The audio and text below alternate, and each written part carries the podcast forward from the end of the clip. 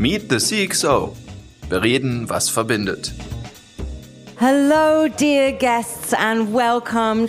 This fireside chat is going to be held by Claudia Nemat, who's been a member of Deutsche Telekom's executive board since October 2011. And since January 2017, Claudia has been responsible for the technology and innovation division, in which networks, products, IT, and security expertise is brought together. Tonight, Claudia will be interviewing Benedict Evans, who has spent the last 20 years analyzing mobile, media, and technology, and has worked in different fields equity research, strategy, consulting, and venture capital at Andreessen Horowitz in Silicon Valley. And today he's working as an independent analyst. We're very excited that he's here tonight to share some of his thoughts and insights. Claudia and Benedict, for the next 30 minutes, are going to be talking about the current trends, the current topics that are shaking up the tech industry. Are going to take a closer look at these hot topics and debates and, yeah, share their thoughts on them. So please, big, round, warm applause to both Claudia and Benedict. Benedict, I think everyone is so curious to listen to you. You and I we talked already yesterday. Yes. And we were saying that this fantastic industry every year seems to produce a new big scheme. Right now, it's about the large language modules. I think last year it was the metaverse, and then the year before it was cryptocurrencies. Yeah, no, we don't talk about that. No, we don't talk about that anymore. so, so from your point of view, what's the hottest shit? Well, so, I mean, I sometimes say that the tech industry kind of suffers from a sort of Tourette syndrome and instead of shouting a swear word at inappropriate moments, it's voice or machine learning or 5G. And, you know, more sort of systemically, though, uh, you have this sort of fundamental cycle that lasts sort of 10 or 15 years that's the center of the tech industry. And so it was PCs from like the mid 80s to the late 90s, and then it was the web for 15 years, and then it was smartphones for sort of, you know, say 2010 until today, more or less. And smartphones are boring. Smartphones happened. We understand how they work. All the white space in providing smartphone applications got filled in. Even the last five years, people in tech have been saying, well, okay, smartphones happened, now what? And so, is it voice? Is it bots? Is it a new kind of social? Is it maybe VR? And then we get this kind of bizarre word metaverse, which became a sort of a Rorschach blot on which anyone could project anything that they could think of that might happen in the next 10 years. Um, and then sort of Web three again, which are you know kind of joking apart. VR and Web three are both kind of interesting technologies, but they're not really close to kind of consumer adoption yet. 2013-14, we had this wave around machine learning that's now sort of been absorbed into every big company, and you know Deutsche Telekom and everybody here has 20 projects deploying machine learning, and we understand it.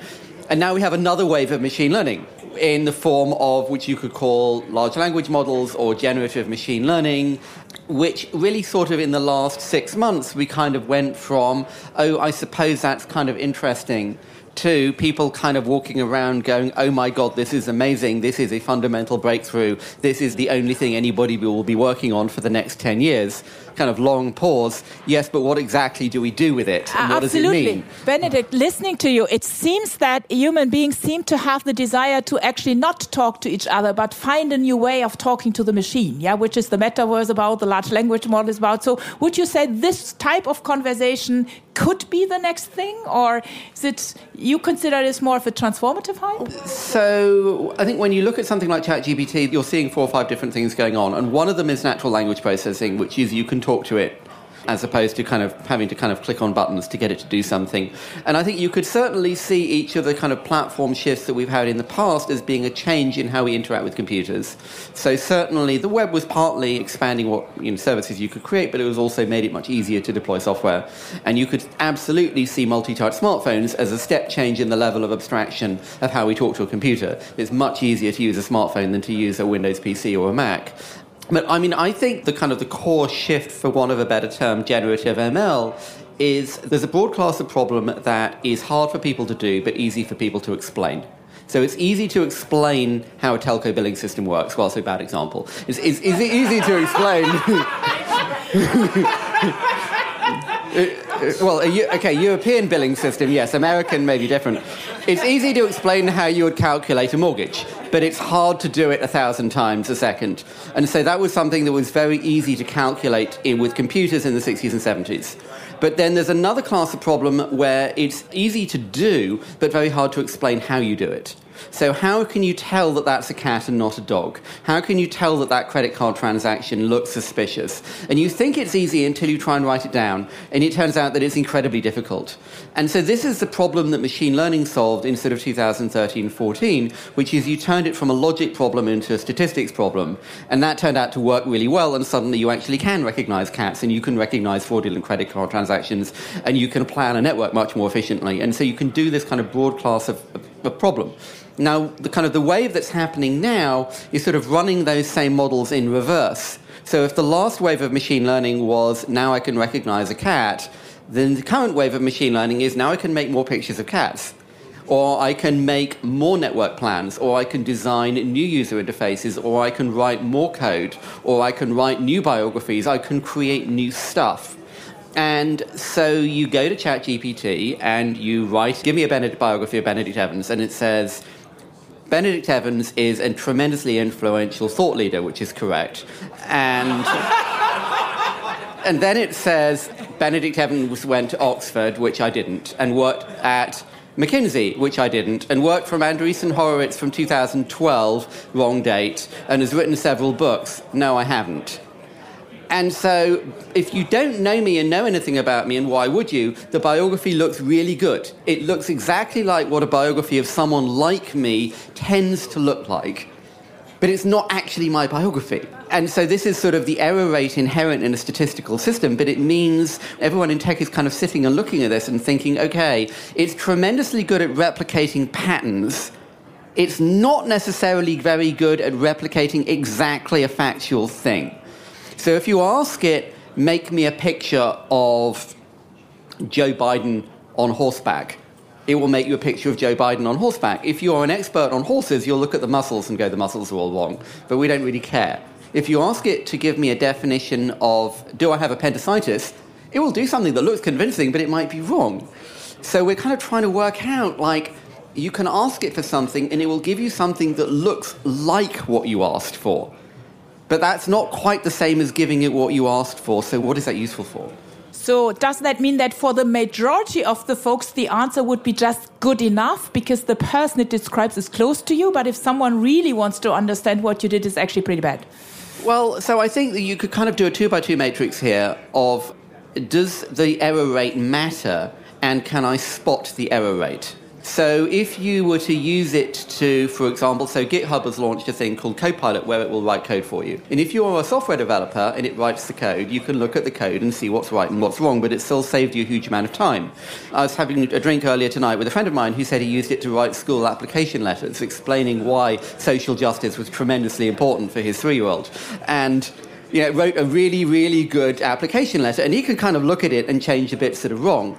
If you were to use it for something where it matters that it's wrong and you can't see that it's wrong, then that's a problem. But if you're using it for something where uh, either you can tell the mistake or the mistake doesn't matter, then it becomes very useful. And so, you know, I think everyone is kind of trying to work out, I think about it.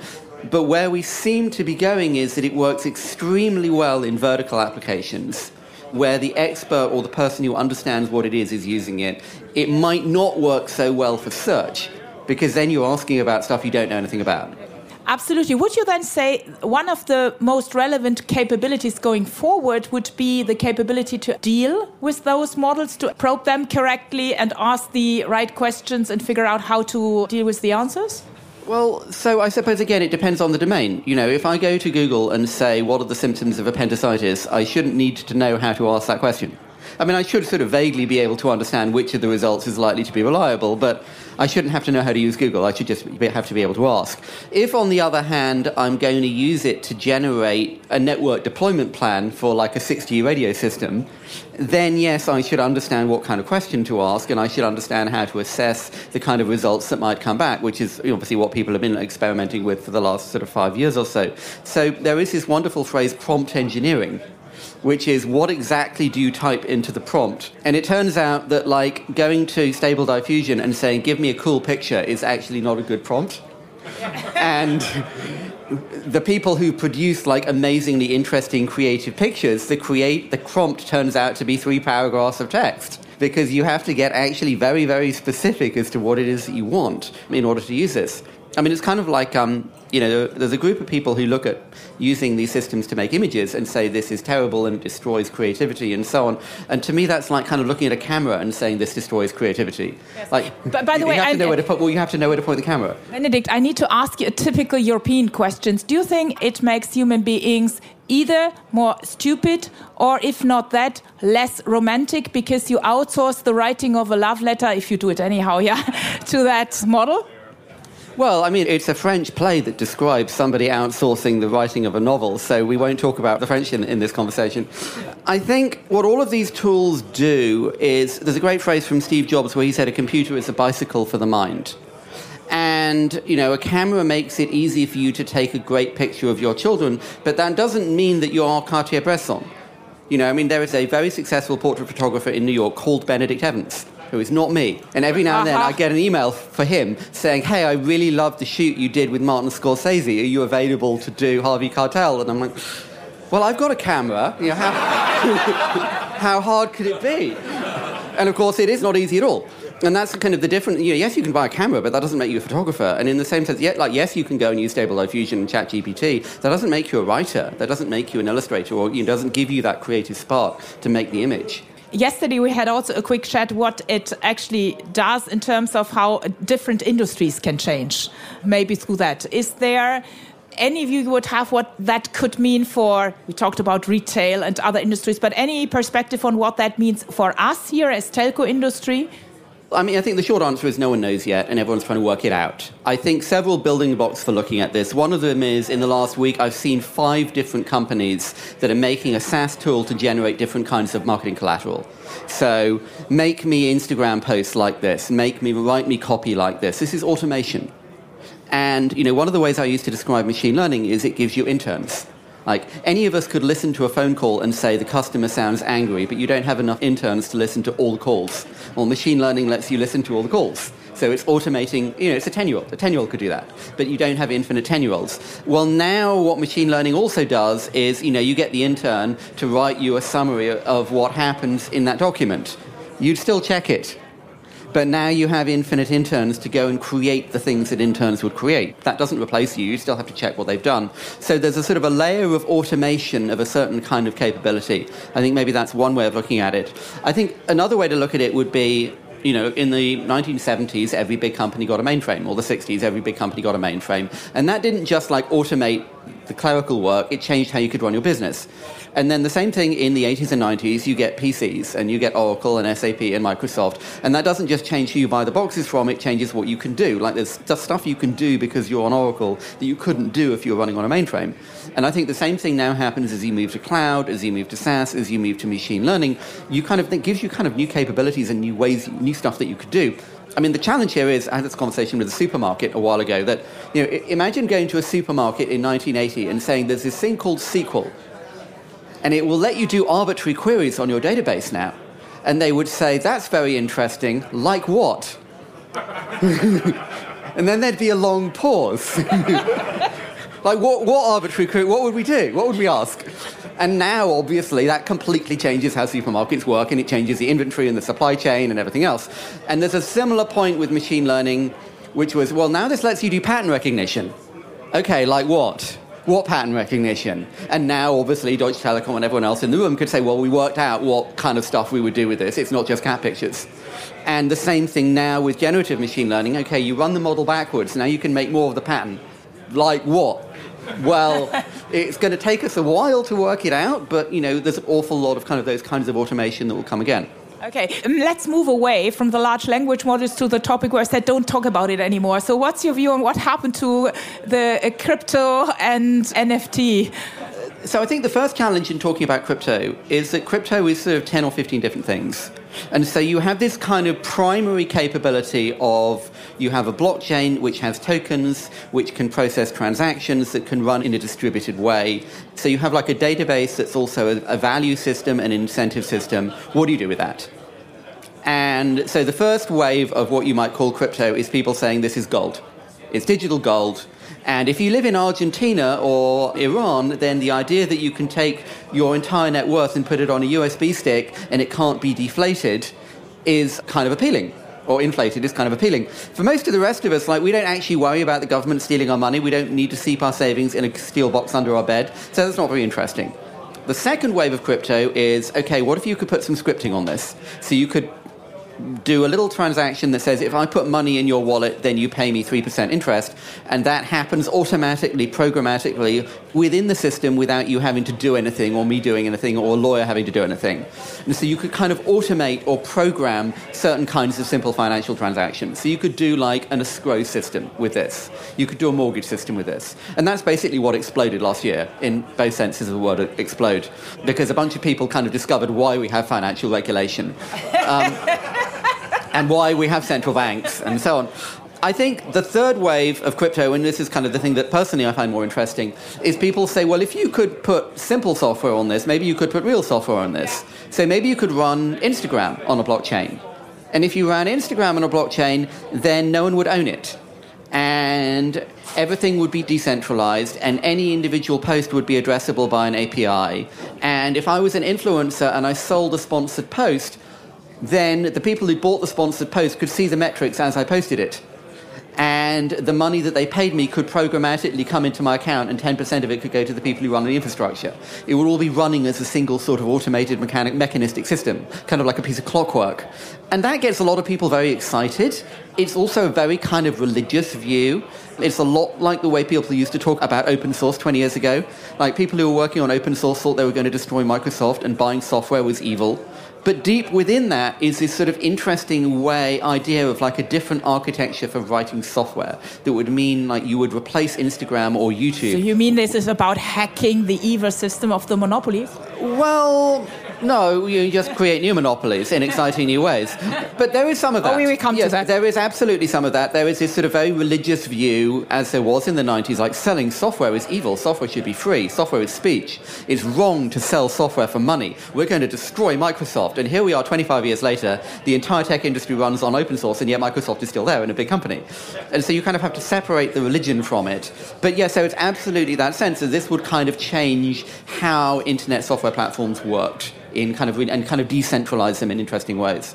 I have to say, I love that notion. Let me just ask you one question because it was one of the big topics here in the GSMA, and that was around Quo Vadis Europe. Wake up call for tech leadership in Europe, if any. Yeah, so the general sentiment was okay, okay, more and more economic power, and with that, innovative power gets being transferred either to the United States or is being created there, not gets being transferred. It's being created there, either there or in China. So, what's your view on Europe's chances, if well, any? Well, so it's an interesting challenge. I mean, so for the entire length of my career, online advertising in the UK was bigger than France and Germany combined, and e commerce the same. And so, if you're trying to build an e commerce company in Europe, if you're trying to build an e commerce company in Spain, that's going to be really hard. And we know, for as much as people talk about Europe as being a single market, you kind of can't launch like a rest food delivery service in Spain and then it will just work in Germany. It's going to be different because Germans are different to Spanish people for all sorts of reasons. And so you have this sort of challenge that you don't have one market, you've got lots of separate markets. You have this challenge that digital adoption by consumers and by companies is just lower for lots of reasons. And so generally it's been very hard to build one big global internet platform company in Europe because you don't have that giant market that you can go direct to. That said, there are big tech companies in Europe. You know, ASML basically is a kind of the central pivot point of the entire semiconductor industry. So you do have those things. But in a sense, kind of part of kind of what's happened is I think people get very focused on sort of half a dozen companies and sort of forget that every year there's sort of four or five thousand software startups created. Like every year. There's four or 5,000 software startups created in the world. And yes, 3,000 of them are in Silicon Valley. That's like the global cluster. But we kind of spend too much time worrying about Google and Facebook and Microsoft and don't think about Shopify, which is in Canada, or Deliveroo, or ASML, or like all the next layer down, which are like 5, 10, 20, 50 billion dollar companies as well. What do you think about the following theory? Often these global leaders are also being created in smaller countries, like you said, ASML, or if you think about the giants in Switzerland or in Scandinavia, right? Or in large countries. Reason could be if you have a market like China or the US, the market is big enough to scale at the first place. But if you happen to be in a tiny place or relatively small place, you are forced to scale on the global market from the beginning. The problem is Germany, France, Italy, Spain, UK. Yeah, so there's absolutely a story about Israel or Scandinavia that you have to go international from day one because your domestic market is too small. There's also a story in China and to some extent Japan and South Korea that your domestic market is big enough and also so different that it's actually very hard to go. Protected. It's very hard to leave. Yeah. Well, I mean, well, so China is protected. Japan is not so much that it's protected. It's just like the market works in such a specific way that it's actually very hard to take a, China, a Japanese consumer model and then make it work anywhere else. You have exceptions, but you know it's, it's difficult. And Europe tends to be kind of in the middle in that it's sort of easy, relatively easy for foreign giants to enter, and also quite hard to build a domestic giant. So you definitely do have that dynamic. And, and, as you say, for smaller countries, it's kind of easier. But there is also this dynamic that, you know, the UK digital sector, whether it's cloud adoption or online com- e-commerce or advertising, is basically a third of Europe.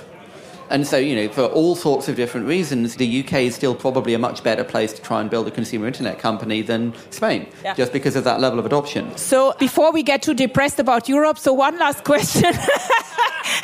so to warm up, what's your advice? What advice would you give to us as tech and innovation community? What should we try to hack? To actually try to attack, try to create some disruption upon it? the big shift is just the sense that creating startups is a sensible, interesting thing to do and a normal thing to do.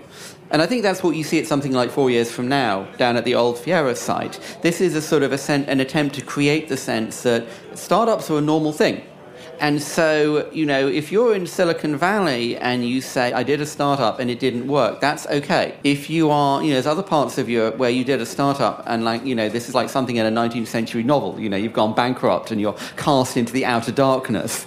And, you know, there are countries in Europe where it's extremely difficult to pay people with stock options. You know, I hear that it's still very difficult to give people stock options as a startup in Germany. Yes. And so there's a way of thinking about the startup as like an innovation, like kind of like a joint stock company that a startup is a way of creating a company. It's a way of experimenting to create companies. And making it easy and natural and normal to do that, as opposed to regarding it as this sort of weird, amazing, weird, strange California thing, is probably a good idea after that, you know, industrial policy is hard. Trying to create innovation is difficult. There is the joke that France doesn't have a word for an entrepreneur, but, you know, I remember working for a German company and getting a calendar that said fun from four to five o'clock.